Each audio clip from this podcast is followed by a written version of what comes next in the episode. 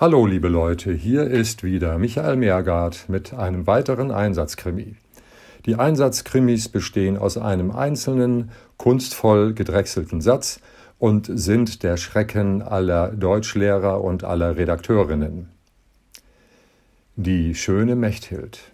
Mechthild, die sich in dem hehren Bewusstsein, die schönste auf dem Hofe und des gütigen Bauern Friedholdens Liebste zu sein,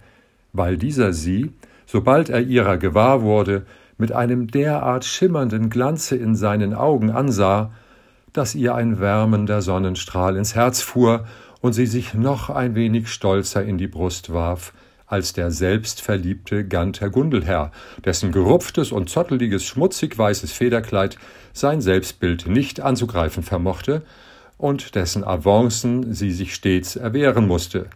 weil sie doch für den gnädigen Herrn bestimmt war musste sich,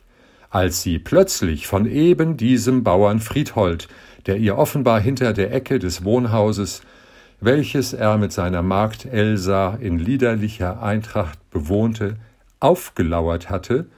heimtückisch ergriffen, mit ihrem schönen, zarten Hals auf einen Holzklotz gelegt und dem brutalen Hieb mit einem unangenehmen Gegenstand zufolge, indem sie, ihr Gänseleben aushauchend, eine Axt vermutete, von ihrem halsabwärtigen Leib getrennt wurde, eingestehen,